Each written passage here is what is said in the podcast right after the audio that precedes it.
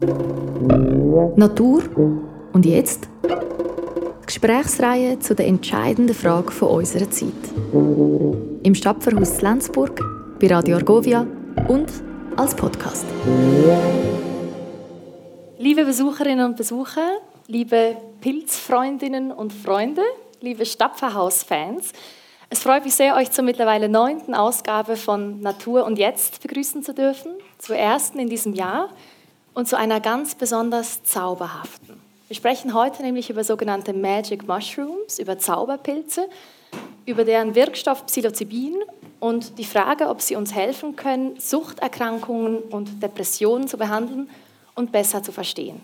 Wir machen das zusammen mit Nathalie Rieser. Nathalie Rieser hat an der Universität Zürich Psychologie studiert mit dem Schwerpunkt kognitive Psychologie und kognitive Neurowissenschaft und ist aktuell Leiterin einer Studie zum Einfluss von Psychedelika auf Patientinnen und Patienten mit Alkoholabhängigkeit an der Psychiatrischen Universitätsklinik Zürich. Also herzlich willkommen und vielen Dank, dass Sie da sind. Was mich auch besonders freut für jene, die heute hier anwesend sind im Stapferhaus, ist, dass wir diesen Anlass in Gebärdensprache anbieten können, dank der Dolmetscherin Johanna Wüthrich. Wir nehmen darum die heutige Veranstaltung nicht nur in Audioform als Podcast auf, sondern auch als Video. Und es wird dann beides in einigen Tagen verfügbar sein auf der Webseite des Stadtpfarrhauses. Also herzlichen Dank auch dir, Johanna, dass du heute da bist.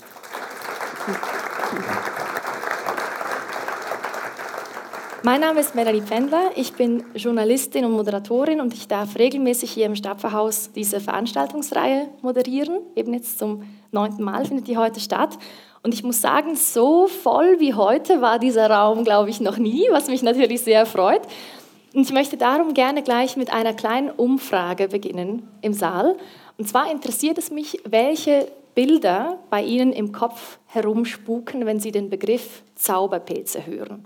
Also wem schießt da zum Beispiel der Begriff Gefahr durch den Kopf? Gern die Hand heben. Doch ein paar Hände, aber nicht wahnsinnig viele, so verteilt im Saal.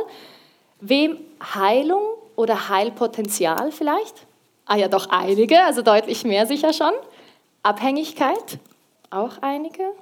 Und Neugierde, die allermeisten das habe ich schon fast vermutet. Da sind wir mal gespannt, was heute passiert, ob diese Neugierde auch ein bisschen befriedigt wird heute. Und ich würde sagen, wir fangen doch auch gerade mit diesem Begriff an, mit der Neugierde, Nathalie Rieser.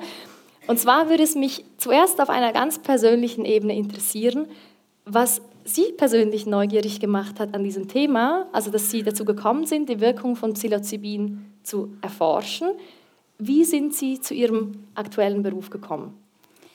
Ich komme eher von der Seite der Abhängigkeitserkrankungen. Ich habe meine Masterarbeit in einer Studie mit Kokainkonsumenten geschrieben und dann im Zentrum für Abhängigkeitserkrankungen gearbeitet.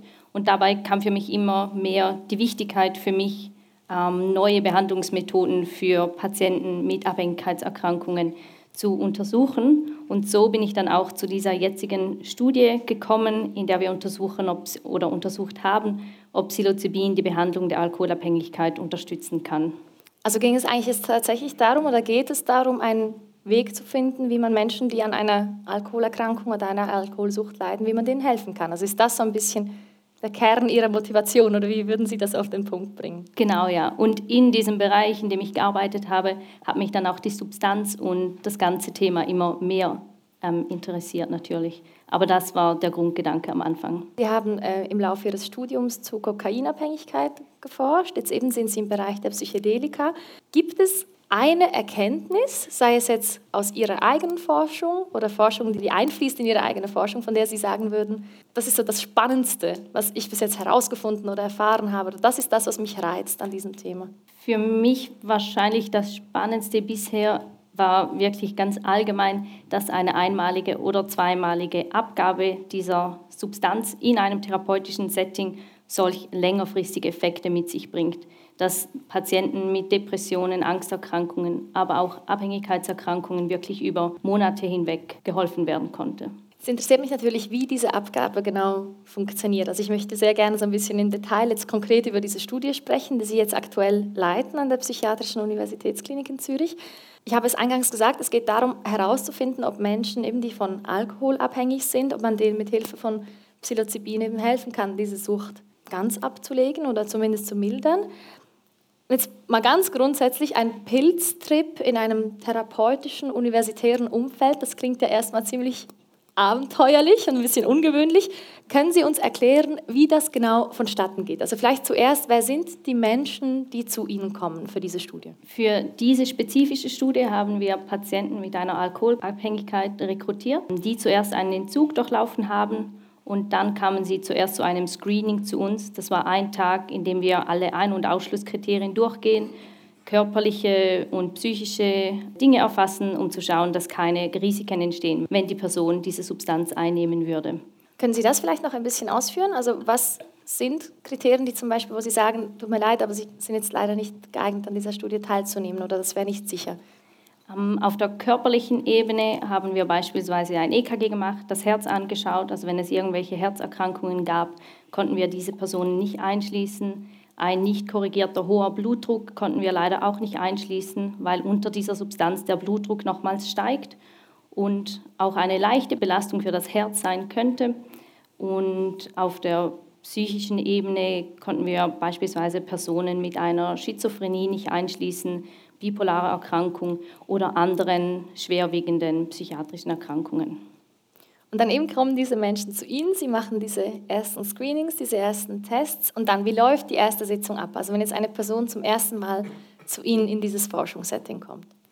Nach diesem Screening ähm, folgt die erste Vorbereitungssitzung. Da geht es darum, den Patienten zu erklären, was sie erwarten können von diesem Tag, was sind mögliche Effekte, die auftreten können, wie können sie vielleicht mit schwierigeren Situationen umgehen und Dabei ist es uns auch sehr, sehr wichtig, dass sie sich mit uns wohlfühlen und auch uns als Studienteam sehr gut kennenlernen. Wir haben außerdem ein MRI gemacht, vorher, währenddessen und danach, um Veränderungen im Gehirn aufzunehmen. Und das wurde dann bei dieser Vorbereitungssitzung natürlich auch durchgeführt, dass die Patienten oder Probanden das alle gekannt haben. Und dann in einem nächsten Schritt, also bei einer nächsten Sitzung kommt es ja dann tatsächlich zur Einnahme der Substanz. Und wie läuft das genau ab? Also was ist da der Rahmen dieser Einnahme? Ganz allgemein ähm, findet die ganze Sitzung in einem schönen Raum statt, Wohnzimmer ähnlich, äh, mit einem Sofa, damit die Probanden auch sich hinlegen können. Es wird ihnen Musik gespielt über Kopfhörer oder im Raum, wie sie das gerne wollen. Und sie sind den ganzen Tag von zwei Personen betreut. Eine Person hat einen medizinischen Hintergrund, also ist eine Ärztin oder ein Arzt. Und die Probanden sind am Morgen früh gekommen um 8 Uhr, mussten ein paar Fragebogen ausfüllen und dann um 9 Uhr wurde die Substanz eingenommen. Um 10.30 Uhr gingen wir rüber ins MRI und dann um 11.15 Uhr waren wir wieder zurück im Raum. Und dann konnten sie sich auf das Sofa legen. Wir haben ihnen den Auftrag gegeben, den Fokus nach innen zu richten und sich mit sich selbst zu beschäftigen und nicht mit uns.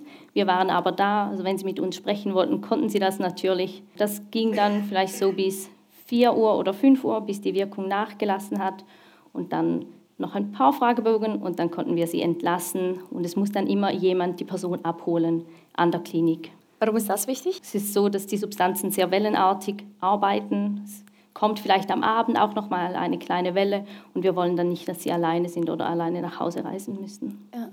Und weil Sie das so betont haben mit dieser Wohnzimmeratmosphäre, warum ist das wichtig? Also was wäre der Unterschied, wenn das jetzt in einem, sagen wir, klassisch-klinischen Umfeld stattfinden würde, also jetzt so ein bisschen der kühlen Arztpraxis? Was würde das potenziell auslösen oder was ist da der Gedanke?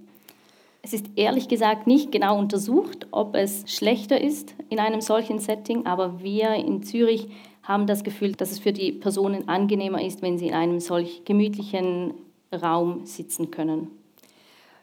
Können Sie vielleicht ganz grundsätzlich den Grundgedanken dieses Settings oder auch der Abgabe nochmal erklären? Also Sie haben vorhin den Begriff verwendet, den Blick nach innen zu richten oder sich nach innen zu konzentrieren. Also was ist das, was Sie sich in dem Moment erhoffen, was diese Substanz auslöst? Also geht es darum, einfacher oder tiefer diesen Blick nach innen zu richten? Oder was ist die Grundidee hinter dieser Abgabe? Mhm, wahrscheinlich gibt es nicht einen Grundgedanken oder er wurde noch nicht genau, genug genau untersucht. Ich habe auch das Gefühl, dass es abhängig ist von der therapeutischen Einbettung, was man erwartet von diesen Substanzsitzungen.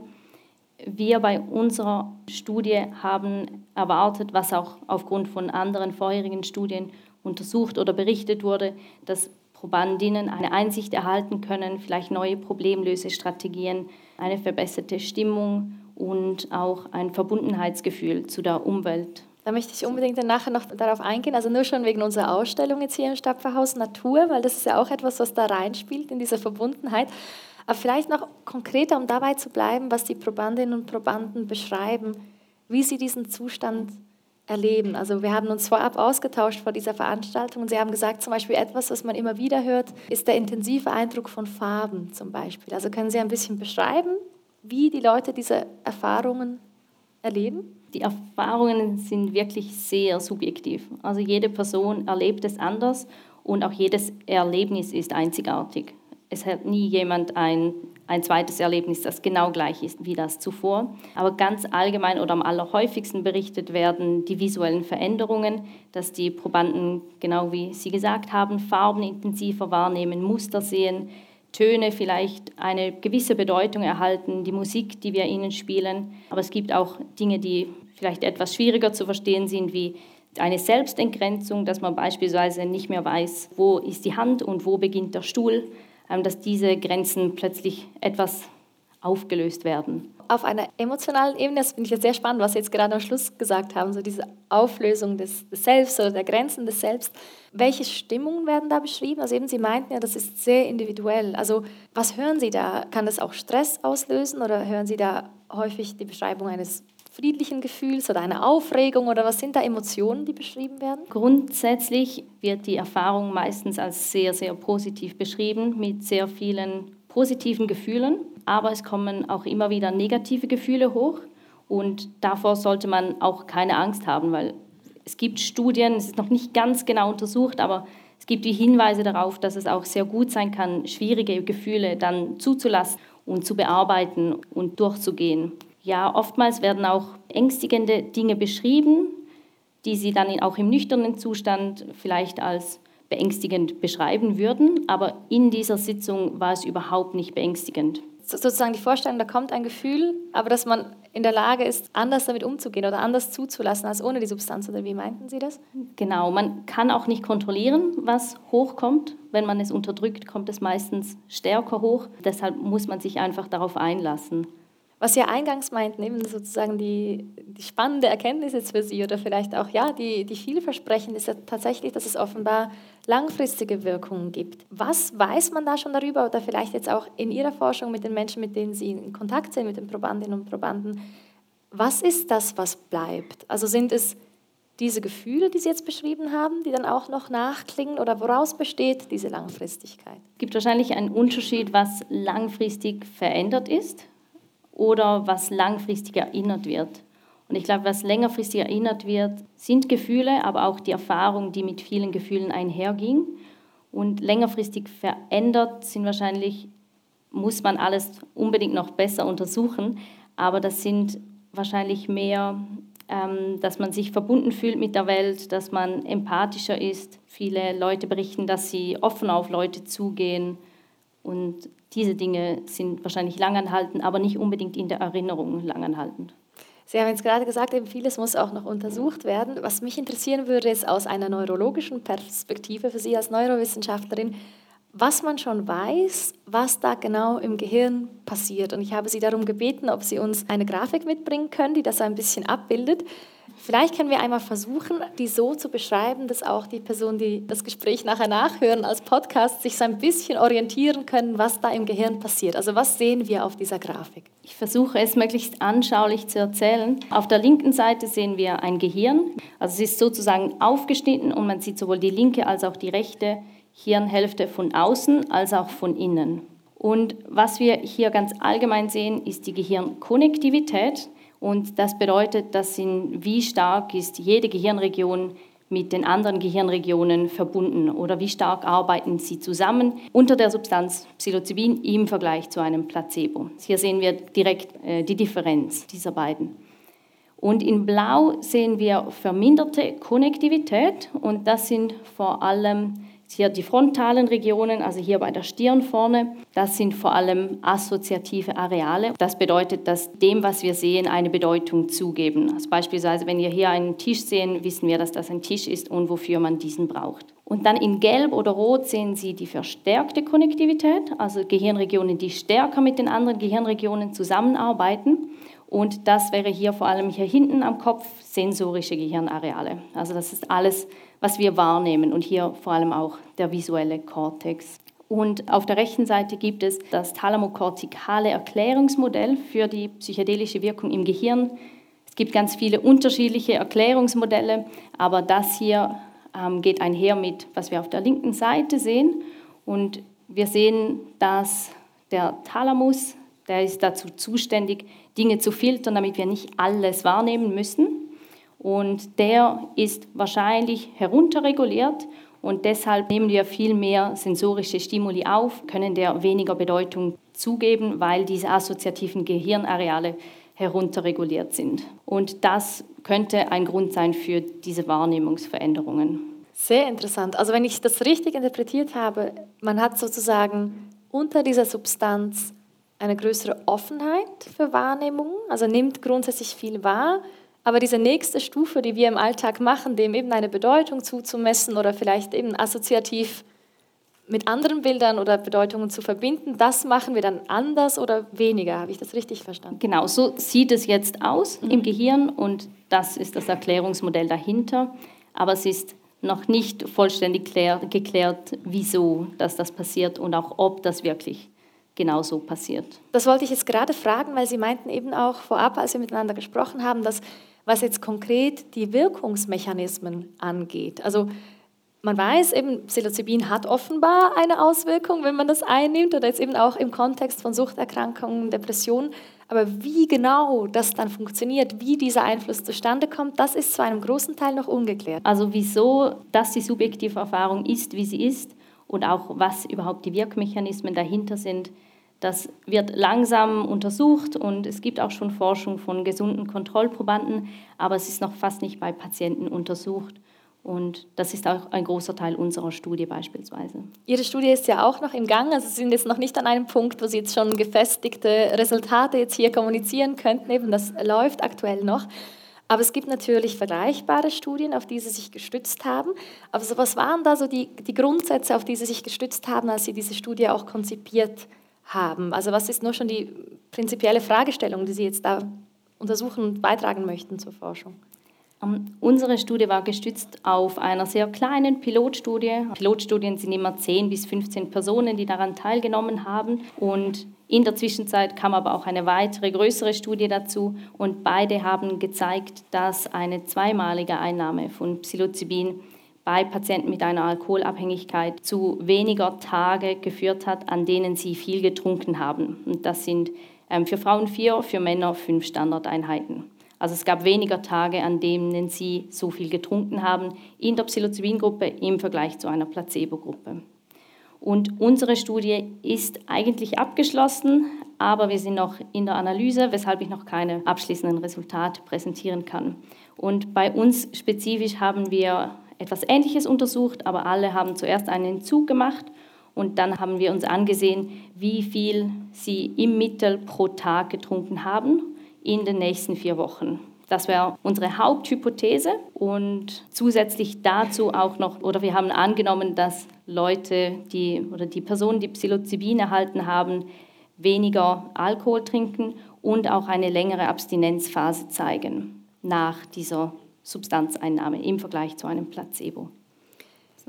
Sie haben vorab, wie wir das miteinander gesprochen haben, einmal den Begriff Hype verwendet. Also dass es jetzt in den letzten Jahren tatsächlich so etwas wie ein Hype in der Forschung gab, ähm, eben wenn es um solche Fragestellungen geht. Und Sie meinten eben, dass es vielleicht auch ein bisschen dazu geführt hat, dass man fast zu hoffnungsvoll oder zu optimistisch ist, was diese Studien angeht. Also dass es vielleicht doch auch noch durchmischter ist oder die, die Resultate unter Umständen nicht ganz so eindeutig sind, wie man das vielleicht in den letzten Jahren gehofft hat. Also vielleicht können Sie das ein wenig einordnen, wie sich diese Forschung entwickelt hat. Ich glaube, dass die Forschung, die momentan publiziert wird oder geteilt wird, auch sehr positive Effekte zeigt. Aber wir sehen auch bei uns, dass es nicht eine Wunderdroge ist und dass es nicht einfach alle Personen heilen kann.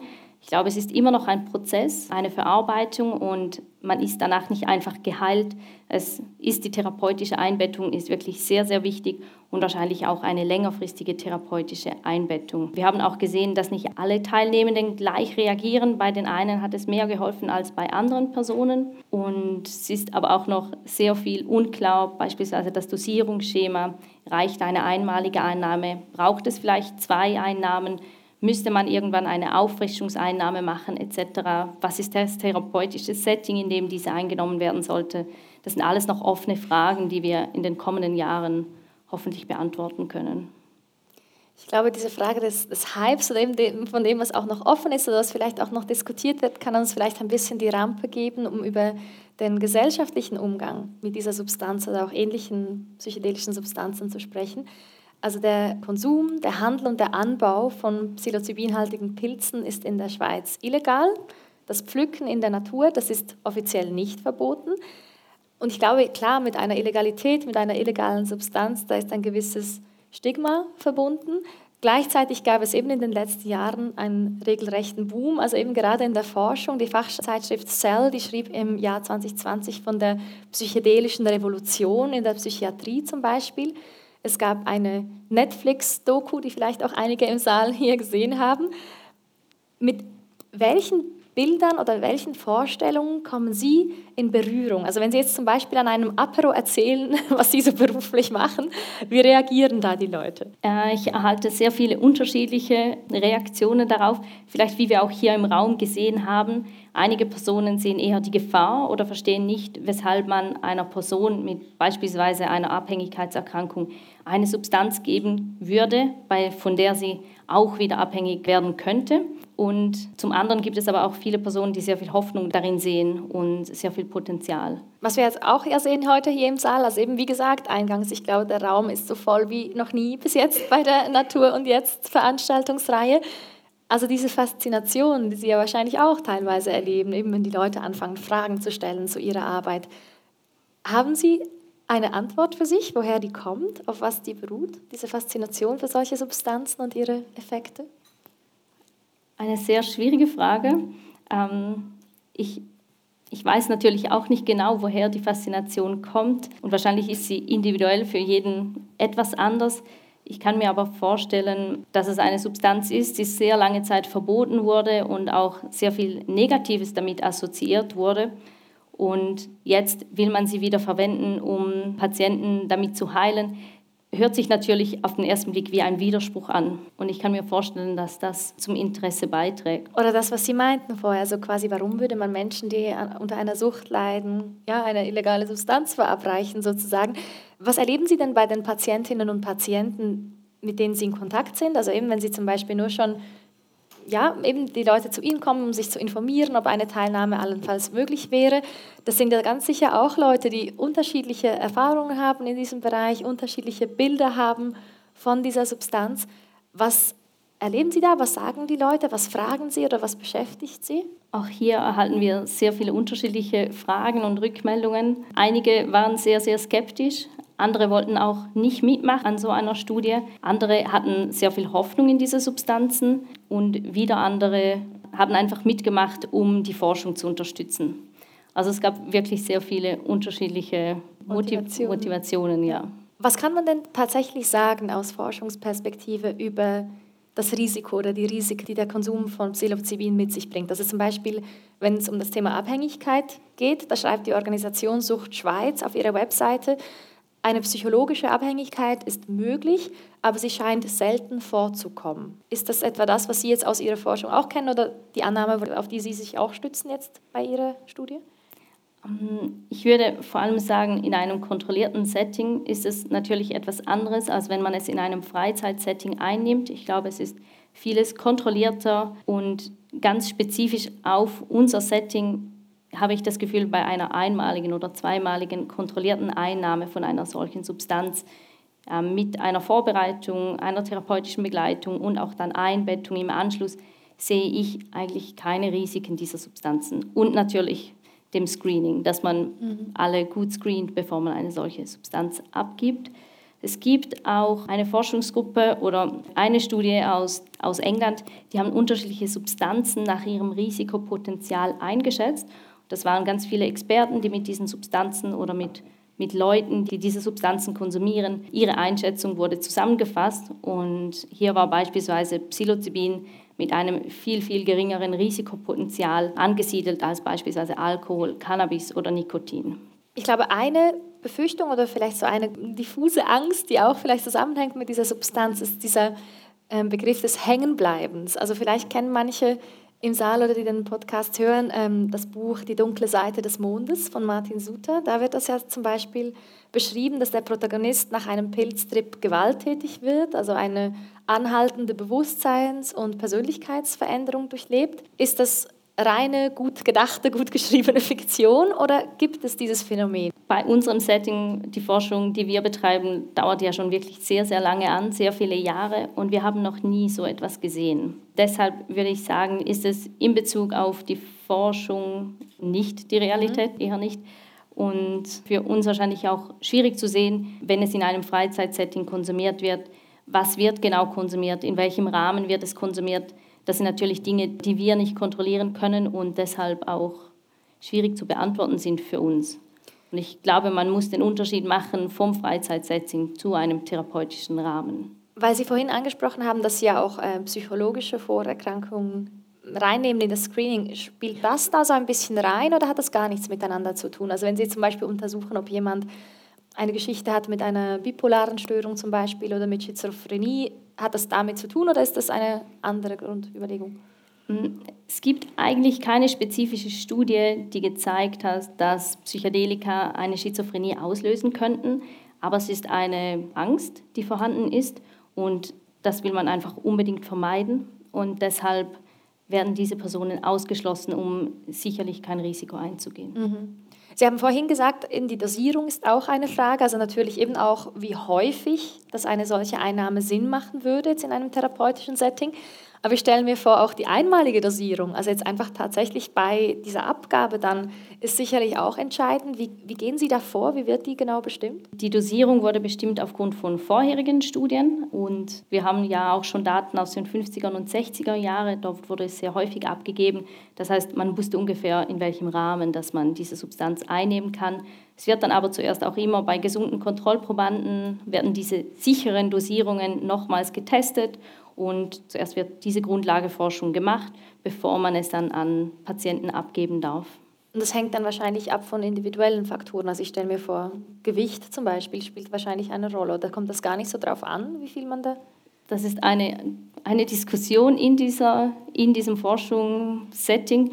Ähm, lange Zeit wurde auf das Gewicht kontrolliert. Also eine leichte Person hat etwas weniger erhalten als eine schwerere Person. Ähm, wir beispielsweise bei der Alkoholstudie haben aber dann 25 Milligramm für alle Probanden gegeben.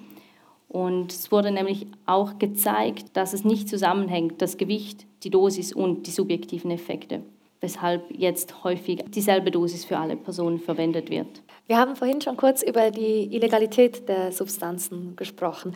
Ähm, es gab in den 60er Jahren eine erste Welle der Forschung, also auch zum Beispiel mit LSD ähm, oder anderen psychedelischen Substanzen. Das wurde dann später eingestellt. Also äh, LSD wurde in den USA 1966 verboten, in der Schweiz 1968. Und darum lag auch diese Forschung über viele Jahre brach. Und jetzt gibt es eben wieder dieses Revival.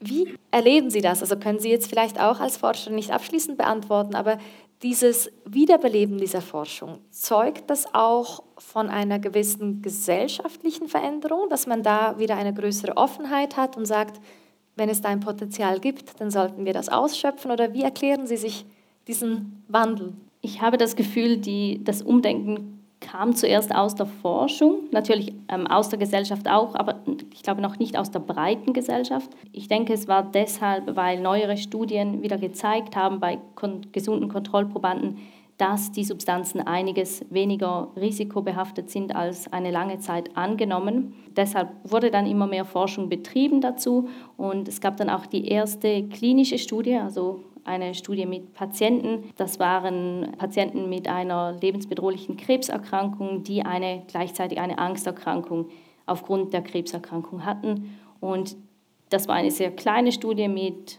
wie vorhin gesagt, eine Pilotstudie und die zeigt sehr positive Effekte. Und ich glaube, das hat dann auch nochmals Aufwind gegeben und jetzt die, die positiven Befunde, die wir jetzt wieder sehen. Aber wie gesagt, es ist sehr wichtig, dass man das noch genauer untersucht. Ihre Forschung unterliegt ja auch jetzt noch sehr strengen Auflagen. Also ich fand das super interessant, dass Sie mir das erzählt haben vorab. Also nur schon, wie Sie an das Psilocybin, an die Substanz gelangen. Das ist ein sehr komplizierter Prozess. Oder wie Sie ganz konkret einfach an dem Tag, wo Sie die Substanz abgeben, wie Sie die abholen müssen. Also vielleicht können Sie das kurz erklären, wie das abläuft. Wir mussten zuerst eine Bewilligung der Ethikkommission haben, um die Studie durchzuführen dann von der Swissmedic, dann vom BAG und dann am Schluss wieder von der Swissmedic, um es dann schlussendlich in die Schweiz zu importieren.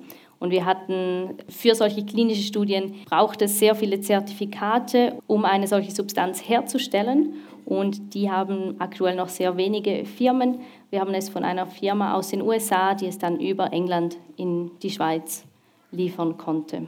Und dann bei uns an der Klinik liegt das nicht einfach so herum. Es ist bei der Apotheke und wenn wir wissen, dass eine Person mitmacht, schreiben wir eine E-Mail, bestellen die Substanz, sie legen die Kapsel für uns bereit und wir können sie dann am Morgen abholen. Sie ist auch in einem Safe gelagert und dann schreiben wir als auch Sie, dass die Substanz abgeholt wurde. Also Sie gehen quasi an den Schalter und dann müssen beide bestätigen, genau, ja. dass diese Substanz Ihnen übergeben wurde. Ja. Eben Sie machen das jetzt in einem klinischen Setting, also eben für diese Forschung. Es gibt ja auch schon einzelne Therapeutinnen und Therapeuten in der Schweiz, die Therapien mit äh, ähnlichen Substanzen oder auch mit Psilocybin anbieten. Wie weit ist man da oder wie restriktiv wird das auch nach wie vor gehandhabt? Also wenn man jetzt aus dem Forschungsrahmen hinausgeht, was ist da schon erlaubt, was ist da möglich in der Schweiz? Die Schweiz ist, würde ich sagen, wirklich ein Pionier in, dieser, in diesem Bereich. Es ist meiner Meinung nach das einzige Land, in dem es Spezialbewilligungen gibt für spezifische Patienten. Das heißt umgangssprachlich Compassionate Use. Das sind spezifische Psychiater oder Psychiaterinnen in der Schweiz, die eine Spezialbewilligung haben und die können dann beim BAG ein, einen Antrag stellen für, für einzelne Patienten, um diese Substanz dieser Person abzugeben. Seit knapp zehn Jahren, glaube ich, kann man diese Bewilligungen beantragen, wenn mir das recht ist. Äh, Sie haben jetzt schon mehrfach gesagt, eben, dass vieles auch noch unerforscht ist in diesem Bereich oder noch viele Fragen offen sind, gerade vielleicht auch zu den Wirkungsmechanismen. Was würden Sie denn sagen, was sind für Sie so die großen Fragen, die noch im Raum stehen und die vielleicht auch Sie jetzt als Forscherin interessieren würden, um die in den nächsten Jahren anzugehen? Was erhoffen Sie sich als Klärung sozusagen. Für mich ganz wichtig ist, ist es, größere Studien durchzuführen mit mehr, ähm, mit mehr Personen, mehr Patienten und auch die Wirkmechanismen genauer zu untersuchen, damit wir wissen, weshalb die Substanzen überhaupt helfen, wie kann man eine solche Wirkung vielleicht verbessern, verlängern und auch das Dosierungsschema, also ist eine einmalige Einnahme genug, braucht es eine zweimalige Einnahme oder muss es wieder aufgefrischt werden? Ich denke, das sind Fragen, die sehr wichtig sind zu klären in naher Zukunft. Sie forschen jetzt ja eben konkret zu Alkoholsucht, waren auch beteiligt an einer Studie zur Depression. Gibt es da noch andere Forschungsfelder oder vielleicht auch andere Erkrankungsformen, wo man sich zumindest erhofft, dass es da vielleicht auch eine Verbindung geben könnte, dass da diese Substanzen einen Beitrag leisten könnten zur Therapie? Es gibt zusätzlich noch Studien oder eine Studie zur Magersucht. Es wird auch untersucht bei Zwangserkrankungen, Angsterkrankungen und es sind auch Studien in Planung zur Behandlung der Migräne oder auch Cannabisabhängigkeit oder Opiatabhängigkeit in den USA. Und eine Studie, die auch läuft mit Patienten, ist die Behandlung von Cluster Headache, also Cluster Kopfschmerzen in Basel. Bei uns in der Gruppe startet auch eine Studie zu Ketamin in der Behandlung der Kokainabhängigkeit. Eine etwas andere Substanz, aber ich möchte dann schon bald die Fragen äh, öffnen fürs Publikum, also Ihnen die Möglichkeit geben, Nathalie Riese auch Fragen zu stellen. Vielleicht davor noch, also nach allem, was Sie jetzt erzählt haben, ist es ja schon auch eine spannende Frage. Also diese halluzinogenen Substanzen, die wirken auf unser Bewusstsein ein. Man spricht da auch von bewusstseinsverändernden Substanzen. Wovon sprechen wir überhaupt, wenn wir von Bewusstsein sprechen? Hat Ihnen da vielleicht Ihre Forschung gewisse Anhaltspunkte gegeben oder wovon gehen Sie aus, von welcher Annahme? Ähm, ich fokussiere mich in meiner Forschung vor allem auf die Wirkmechanismen und die therapeutische Einbettung oder therapeutische Anwendung und weniger in Bezug oder um das Bewusstsein zu untersuchen. Ich hätte aber gesagt, dass das Bewusstsein alles ist, was wir wahrnehmen, also unser Erleben sozusagen. Es gibt aber auch unterschiedliche Meinungen, ob unsere Forschung wirklich mehr Erklärung beiträgt zum, zum, Verstehen des Bewusstseins. Aber ich denke, was es erklärt, sind Bewusstseinsveränderungen. Ich glaube, die Effekte unter Psilocybin beispielsweise, wenn sich die Umgebung zu bewegen beginnt, ich glaube, das sind Dinge, die dann wirklich bewusstseinsverändernd sind.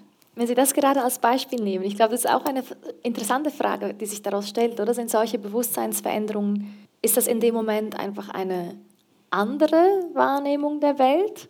Ist es eine echtere Wahrnehmung der Welt oder eine verfälschte? Haben Sie dafür sich eine Antwort? Also jetzt vielleicht nur schon von dem, was eben Patientinnen und Patienten berichten, was sie in dem Moment erleben. Was verrät uns das darüber, wie wir die Welt sehen? Ich möchte nicht über falsch und richtig mhm. urteilen, aber ich hätte gedacht, dass das auch eine Realität ist, aber dass wir in einem nüchternen Zustand näher bei der Realität sind, die ja auch sehr subjektiv ist als unter einer Substanz oder spezifisch unter Psilocybin. Mhm. Sie haben vorhin, äh, als wir eben darüber gesprochen haben, wie die äh, Probandinnen und Probanden diesen Zustand erleben, haben Sie diese Verbundenheit mit der Umwelt oder eben sogar dieses Verwischen mit der Umwelt beschrieben. Vielleicht um den Bogen zu schlagen zu, äh, zur Ausstellung hier im Stadtverhaus zum Thema Natur oder eben auch dem, dem großen Bogen dieser Veranstaltungsreihe. Eben was ja auch in vielen Erfahrungsberichten vorkommt, ist diese Naturverbundenheit. Oder ich glaube, gewisse Menschen sprechen auch von ähm, diesem Einheitsgefühl, also dass man quasi diese Oneness, dass man Teil ist der, der Natur oder der Umwelt. Weiß man da schon etwas darüber, woher das kommt oder vielleicht eben was beschreiben die Probandinnen und Probanden in diesem Kontext? Ähm, man weiß noch nicht, woher das, das kommt, dieses Verbundenheitsgefühl, aber sehr viele Probandinnen, gesunde als auch ähm, in Patientengruppen, berichten davon, dass sie sich zum einen während der Substanzsitzung sehr verbunden fühlen mit der Natur, mit der Umwelt, aber auch längerfristig, dass sie sehr gerne in die Natur gehen, die Natur anschauen, mehr Aufmerksamkeit der ganzen Natur hingeben, aber auch ein Verbundenheitsgefühl mit anderen Menschen. Also es ist nicht auf die Natur bestimmt, sondern für die Menschheit auch, für die ganze um um Umgebung wahrscheinlich. Mhm. Würden Sie sagen, jetzt spezifisch in Ihrem Forschungssetting, macht es überhaupt Sinn, von Psilocybin als einer natürlichen Substanz zu sprechen? Oder wenn Sie das jetzt vorher beschrieben haben mit der Apotheke und dem Schalter und dann bekommt man diese Kapsel, ist man da nicht sehr, sehr weit weg sozusagen von der Waldlichtung, wo der Pilz wächst? Grundsätzlich ja schon, weil wir natürlich nicht Pilze abgeben dürfen, die wir im Wald gesammelt haben. Es ist alles sehr kontrolliert und sie sind synthetisch hergestellt. Grundsätzlich ist es aber doch genau derselbe Wirkstoff wie in, in diesen Zauberpilzen im Wald. Deshalb würde ich sagen, darf man schon sagen, dass es, dass es immer noch eine natürliche Substanz ist, auch wenn sie synthetisch hergestellt wird. Aber ich glaube, da gibt es wahrscheinlich unterschiedliche Meinungen dazu. Ja. Ich glaube, das ist ein guter Moment, um in den Saal zu schauen. Gibt es eine Frage im Saal? Gern die Hand heben. Ich sehe gerade da hinten, genau. Ich habe eine Frage zu dem Bild vom Gehirn am Anfang und den betroffenen Gehirnregionen. Könnte man sagen, dass es eine Art eine kindliche Wahrnehmung ist und weniger eine Erwachsenenwahrnehmung, die man da erlebt? Eine sehr gute Frage ähm, und die wird auch wirklich diskutiert, dass, dass auch viele Forschende oder Leute, die sich damit auseinandersetzen, das beschreiben, als dass, sich, dass man sich wieder als Kind fühlt und deshalb wieder neue Eindrücke neu, neu bewerten kann und nicht wie als Erwachsenen ähm, in der man über sehr viele Dinge schon eine Meinung hat und ja, genau, dass man wie wieder neu ohne Vorurteile auf solche Dinge zugehen kann. Also das, was Sie meinten, so diese automatische Interpretation und Einordnung der Dinge, die man sozusagen macht, nachdem ich den Tisch gesehen habe, dass ich mir überlege, wozu der gut ist. Also wenn diese Stufe quasi wegfällt, dass man dann ja eher auf eine kindliche Art und Weise auf die Welt blickt. Gibt es andere Fragen? Ja, da sehe ich eine Hand. Ich habe eine Frage. Gibt es eine Möglichkeit für die Auftrennung zwischen der suchtmindernden Wirkung und der, und der psychedelischen Wirkung. Also braucht es den Trip, um, um vom Alkohol loszukommen? Oder es, gibt es eine Möglichkeit, dass man ohne Trip, rein mit einem, mit einem Teil des äh, Psilocybins, den, den suchtmindernden Faktor herausholen könnte. Also jetzt die Substanz quasi ohne dann das Erlebnis, das wir jetzt genau. beschrieben haben. Braucht mhm. es einen Trip dazu oder geht es auch, ginge es auch ohne?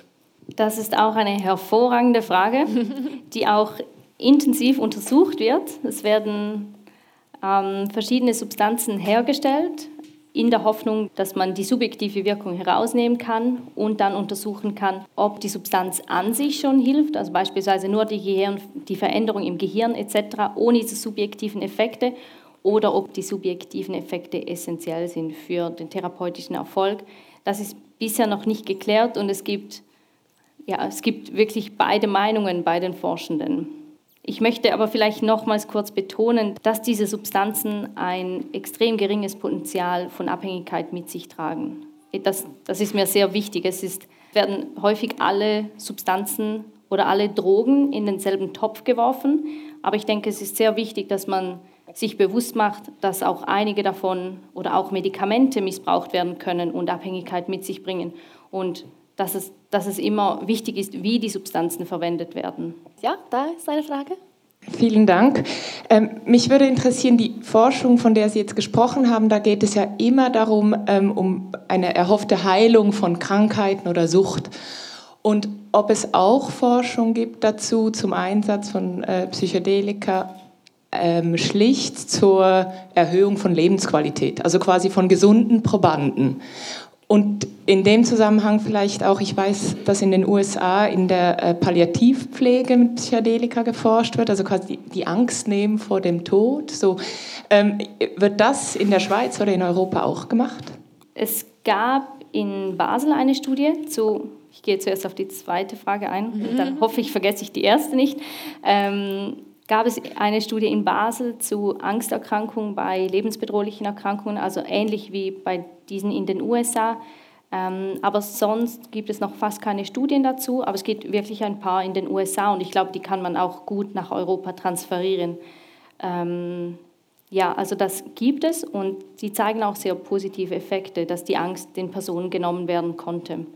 Und Vielleicht darf ich nur einhaken, also die ähm, Therapeutinnen und Therapeuten, die schon mit Psychedelika arbeiten in der Schweiz, ist das, wissen Sie das, ist es teilweise auch im Palliativbereich oder eher nicht? Oder wissen Sie da Bescheid, ob es Leute gibt, die das in diesem Kontext einsetzen? Hm. Ich weiß es nicht ganz genau. Ähm, ich kann es mir aber sehr gut, also ich stelle es mir so vor, mhm. weil es sind, ja, aber ich weiß es wirklich auch nicht ganz genau. Also sicher auch individuell, wer zu diesen Therapeutinnen und Therapeuten geht. Genau, die erste Frage äh, ging um die Lebensqualität. Also wenn man jetzt quasi nicht eine diagnostizierte psychische Erkrankung hat, ob es dann... Ja.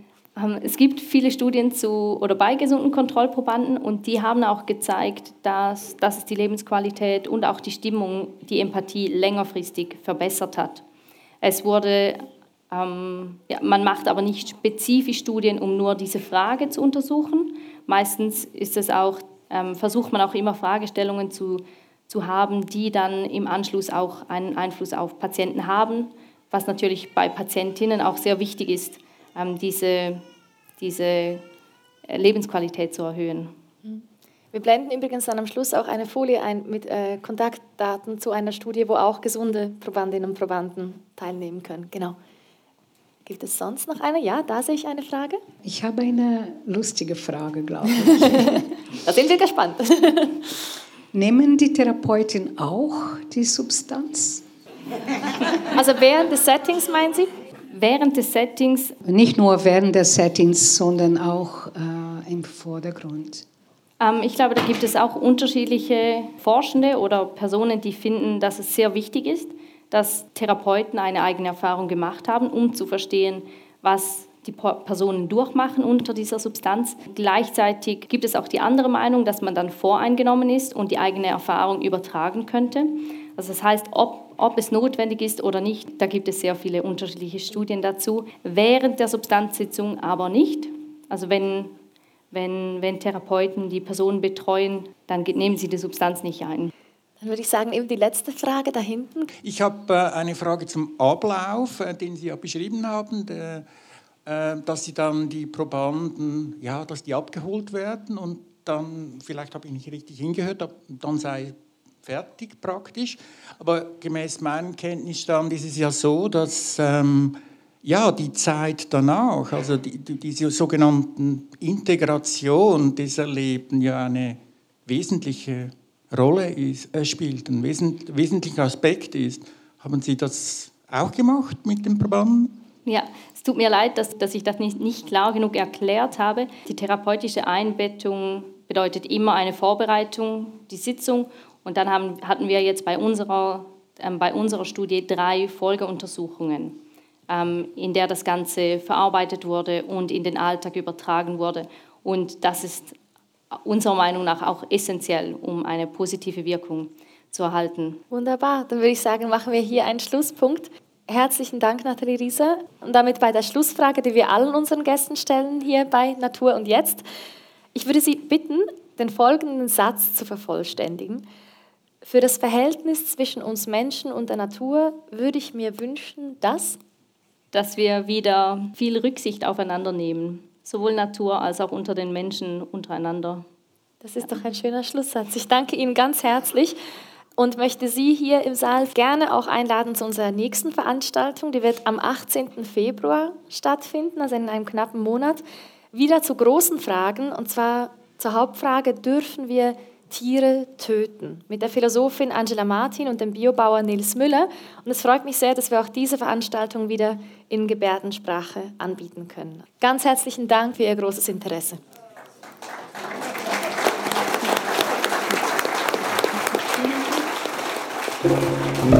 Natur und jetzt? Gesprächsreihe zu der entscheidenden Frage von unserer Zeit. Im Stadtverhaus Lenzburg, bei Radio Argovia und als Podcast.